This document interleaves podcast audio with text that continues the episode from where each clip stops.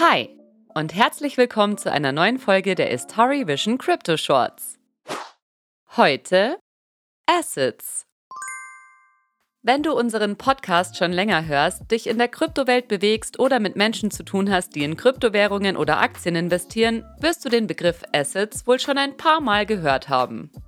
In Sätzen wie Ich habe letztens einen Teil meiner Assets in E-Gold getauscht oder meine Freundin sagt, ich soll meine Assets besser schützen, ergibt sich der Sinn wahrscheinlich schon aus dem Kontext. Damit du aber wirklich sicher sein kannst, solche Aussagen richtig zu verstehen, starten wir mal wieder mit der Übersetzung. Asset heißt übersetzt Anlage, Vermögenswert oder Kapital. Und das erklärt auch, warum dieser Begriff in sehr vielen Zusammenhängen genutzt werden kann und wird. Theoretisch könnten wir damit eigentlich auch schon Schluss machen mit der heutigen Folge. Wenn du aber noch ein bisschen Hintergrundwissen zu den Unterschieden bekommen möchtest, geht's genau damit jetzt weiter. Schauen wir uns mal an, was eigentlich alles als Asset bezeichnet werden kann. Dafür unterscheiden wir zunächst zwischen digitalen und realen Assets. Zu den digitalen Assets zählen unter anderem Kryptowährungen wie Elrons E-Gold oder der Max-Token, Ether von Ethereum und natürlich auch sämtliche NFTs.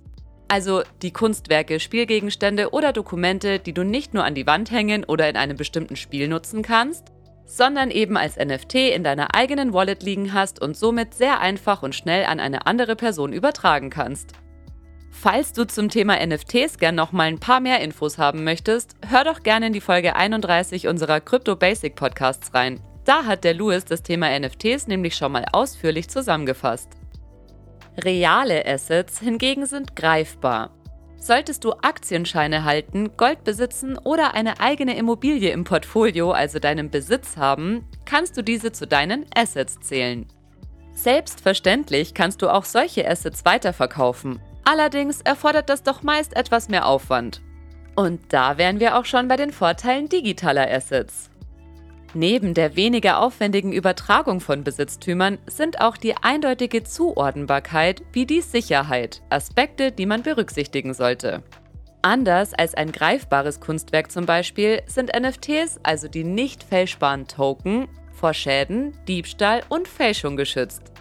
Ein Wasserschaden würde zwar vielleicht mein Laptop schrotten, nicht aber das NFT in meiner Wallet. Und nachdem nur ich Transaktionen aus meiner Wallet heraus anstoßen kann, bleibt es auch dort, bis ich es nicht mehr haben möchte.